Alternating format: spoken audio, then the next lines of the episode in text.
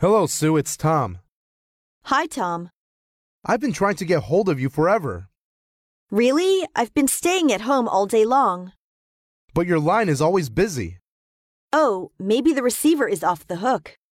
I see. I'm calling to invite you to dinner tonight. What? I can barely hear what you are saying. I'm calling to invite you to dinner tonight.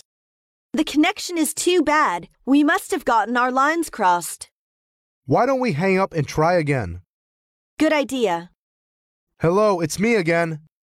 Oh, Tom, you said a dinner tonight? Yes.